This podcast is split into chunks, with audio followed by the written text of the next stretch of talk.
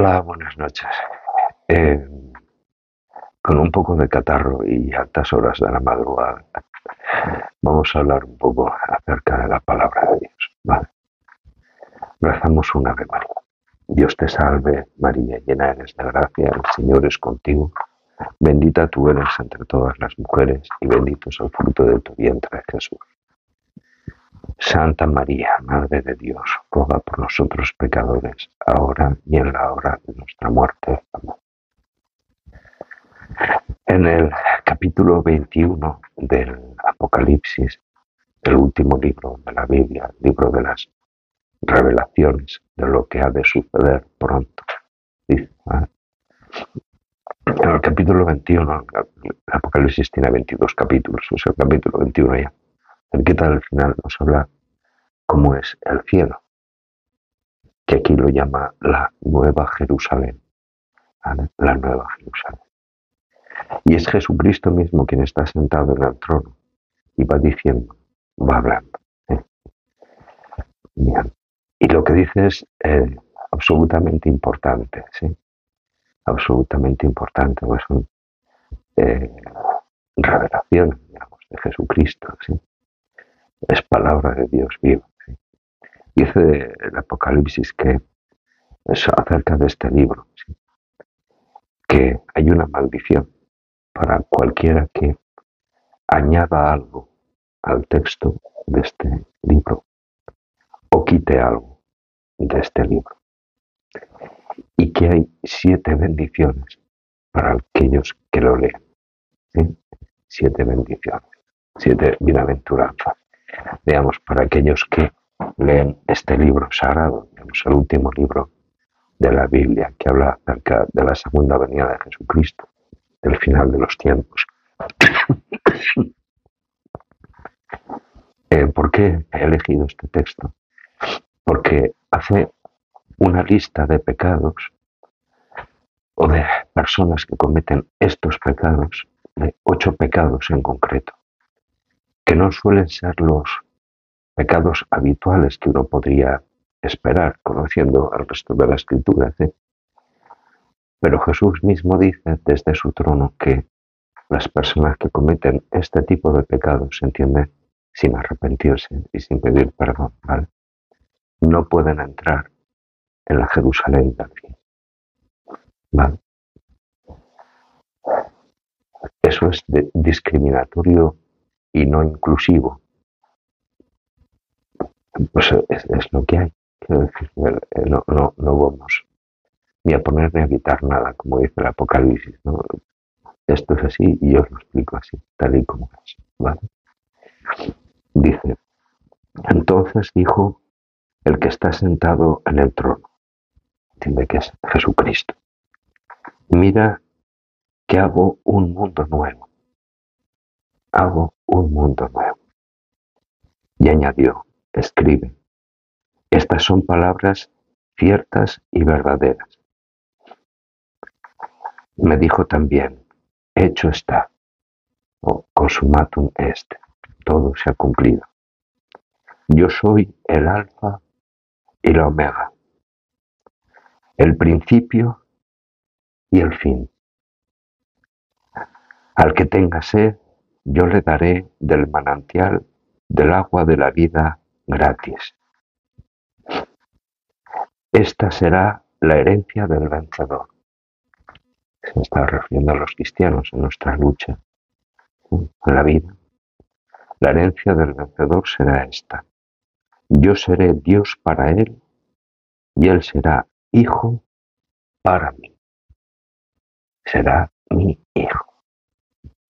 Esta es la herencia del vencedor. Será mi hijo.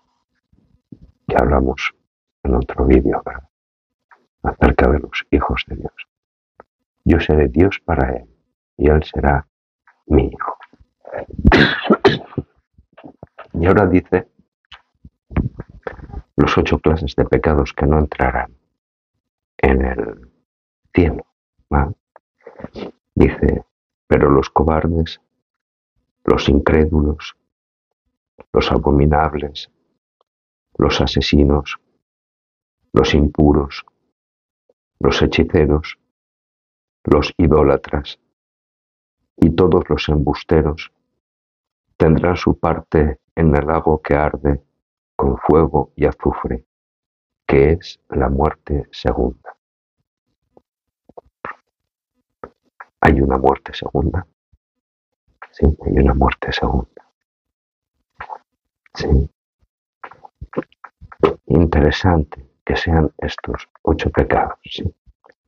Uno, los cobardes. Los cobardes. Dos, los incrédulos. Tres, los abominables. Cuatro, los asesinos. Cinco, los impuros. Seis, los hechiceros. Siete, los idólatras. Y ocho, los embusteros. Podría haber elegido otros, otros pecados, otros. Montones. Sin embargo, elige estos. El primero de todos, los cobardes. Los cobardes. Ser, ser cobarde es un pecado. Los que no se atreven a, a ser cristianos o a, les da miedo o le, los cobardes no entrarán en el reino de los cielos. Yo soy cobarde, tú eres cobarde, porque si tú y yo somos cobardes no podemos entrar. No podemos entrar. Segundo, los incrédulos, los que no creen, como Judas, siendo del grupo de los elegidos, no creía. Los que no tienen fe, los que no creen que Jesucristo es el Señor, es el Kyrios, el Dominus, el dueño de la casa, digamos, es el Hijo del Dios vivo, el pan de vida, el Cordero de Dios que quita el pecado del mundo, la vida verdadera, la puerta, el camino, la resurrección y la vida. Que no creen en Jesucristo, ni creen que Dios exista, ni al Espíritu Santo, ni la Santa Iglesia, el perdón de los pecados, la resurrección de la carne, la vida eterna. Los incrédulos tampoco entrarán. Tampoco entrarán. Tercero, los abominables.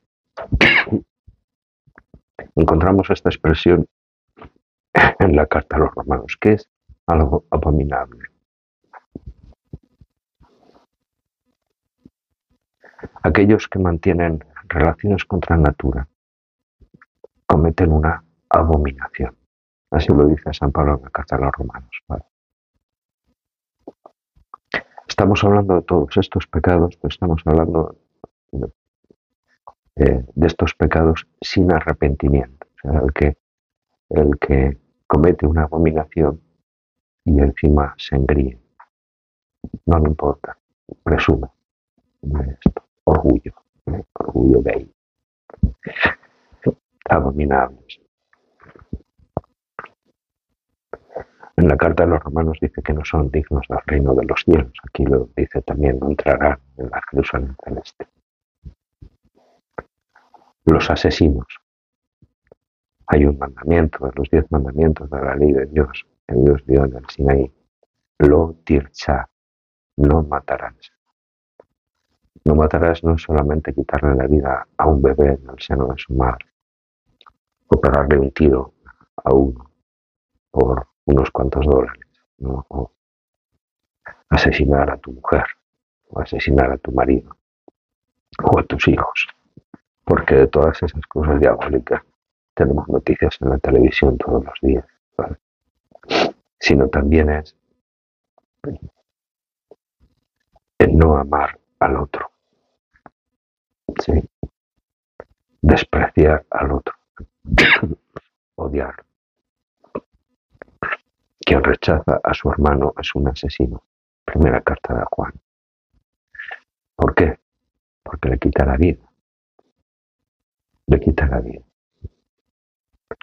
Los impuros. Existe algo de lo que los curas no, no solemos hablar, pero es la virtud de la pureza. ¿sí? La pureza del corazón, en primer lugar, la pureza de la mente, y también la pureza del cuerpo. La pureza. Eh, hoy se da una especie de mentalidad de que si la impureza es algo cotidiano en la sociedad para atraer a los impuros, por decir así, al redil.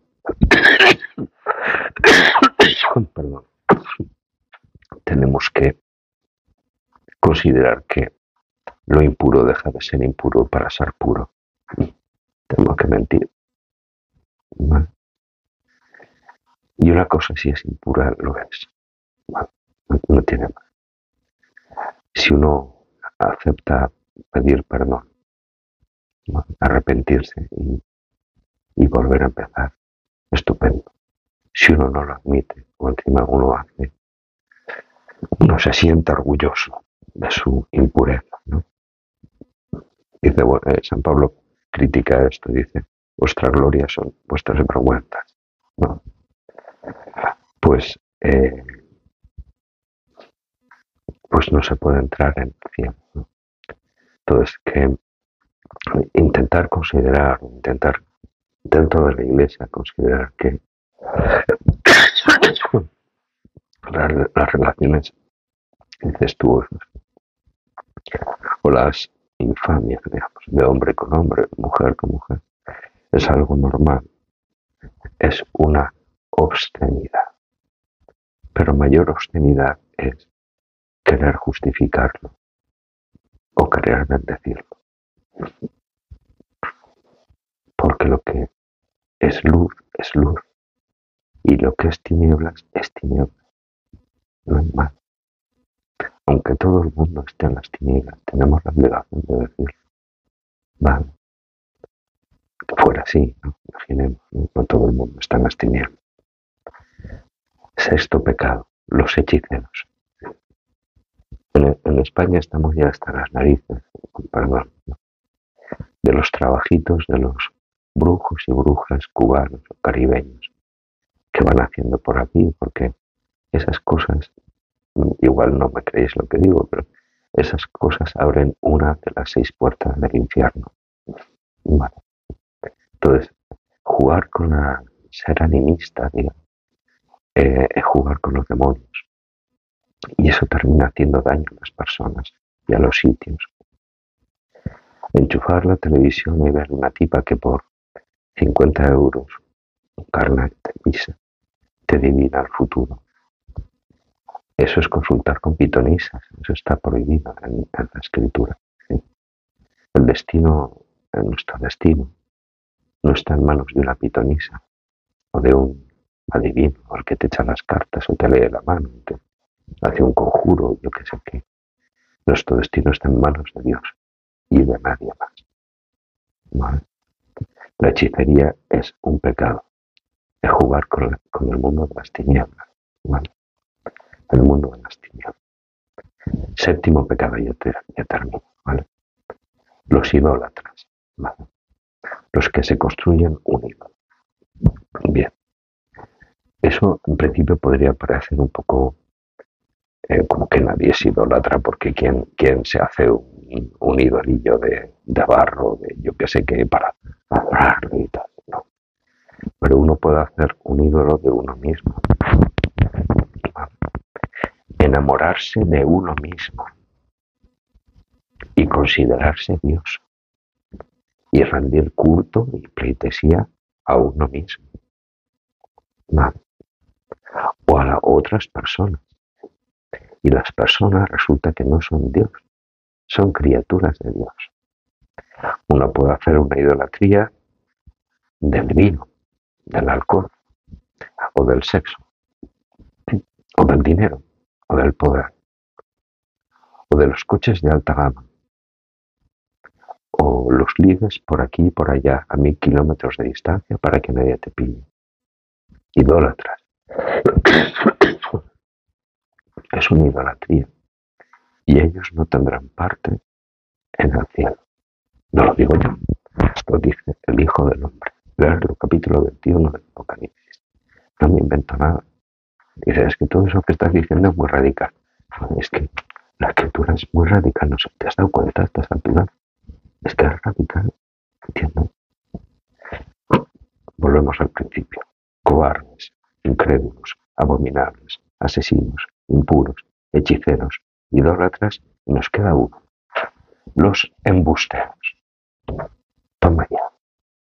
Podría haber dicho cualquier otro pecado, pero las mentirijillas, decir la mentirijilla, a uno, no sé, parece como que es algo menos, ¿no?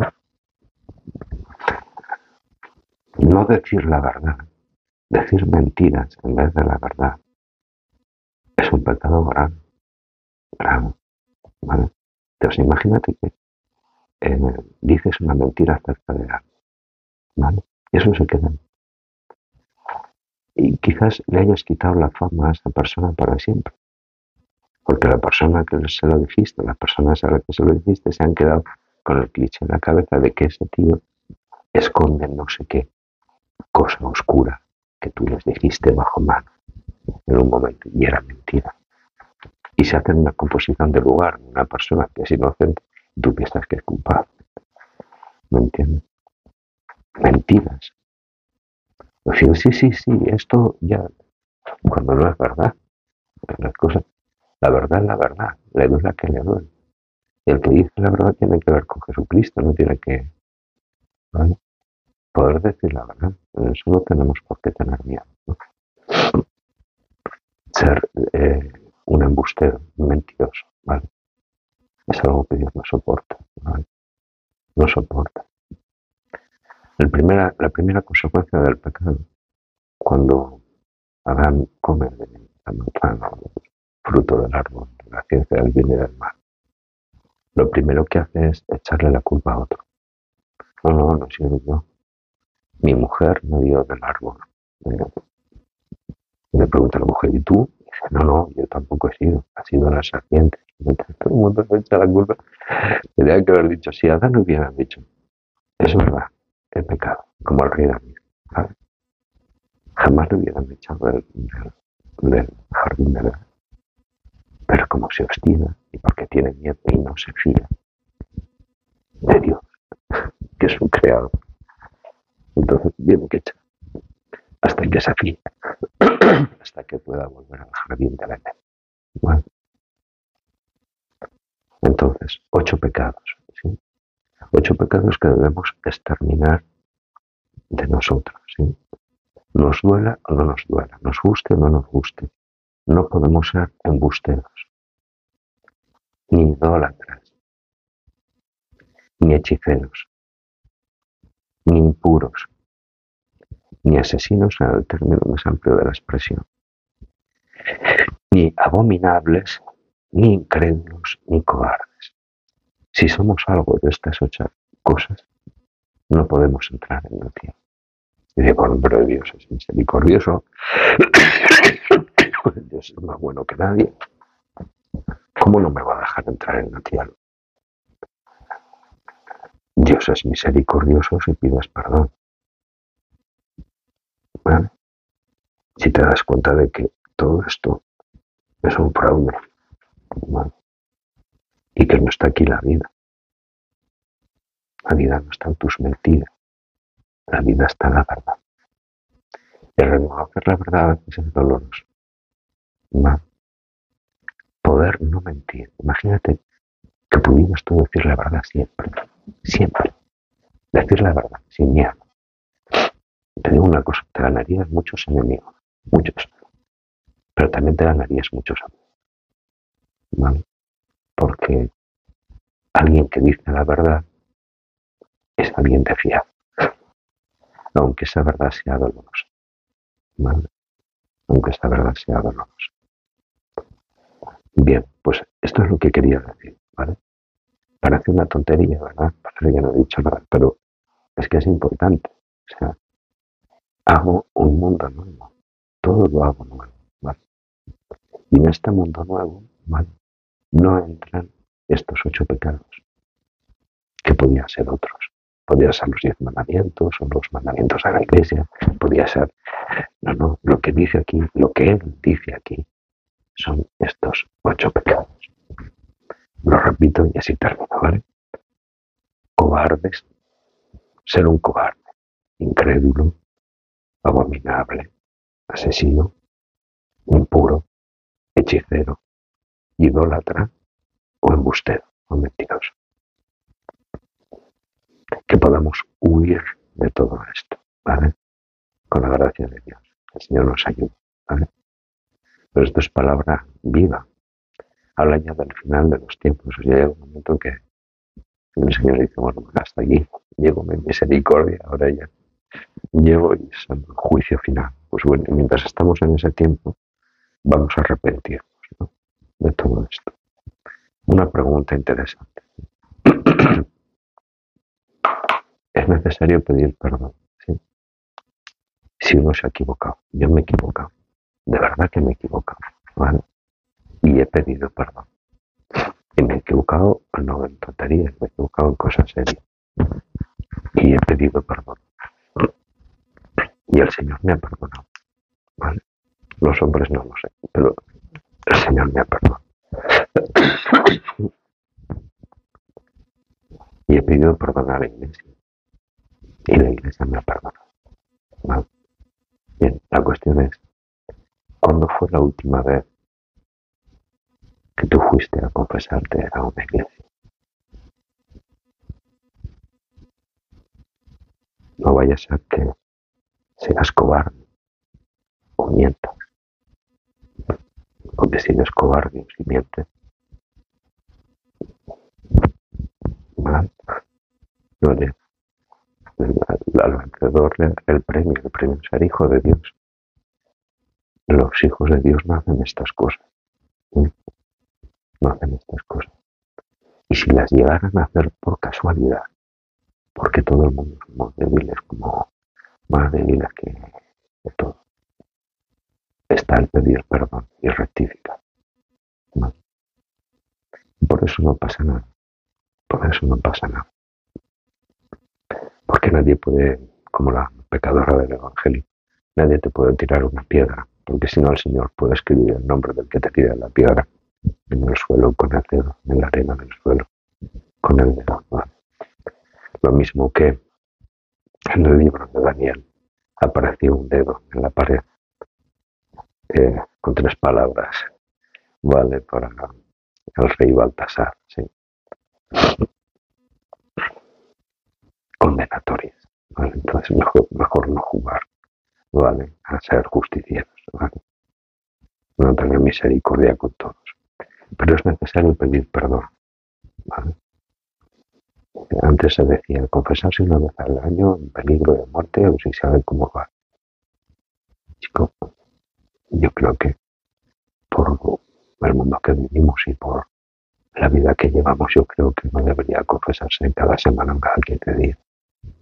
Porque es que todos, todos, ustedes y yo, todos, todos, podemos caer. De hecho, caemos. Podemos caer. En un momento puedo ser un cobarde. En un momento puedo decir una mentira. Y soy cura. Y, si, y puedo decirlo. Y si la digo me tengo que arrepentir, tengo que decir la verdad. No voy a estar con Dios en contra. Solo faltaba eso. ¿No entiendes? Poder pedir perdón. ¿Vale? Bueno, pues esto es todo, ¿vale? Es muy tarde. Perdonar que, bueno, vosotros lo recibiréis al vídeo ahora, es más normal, ¿vale? Pero es un poco tarde. Vale, yo también resfriado. Pero quería deciros esto, sí. Os aconsejo leer el capítulo 21 del Apocalipsis, el penúltimo capítulo.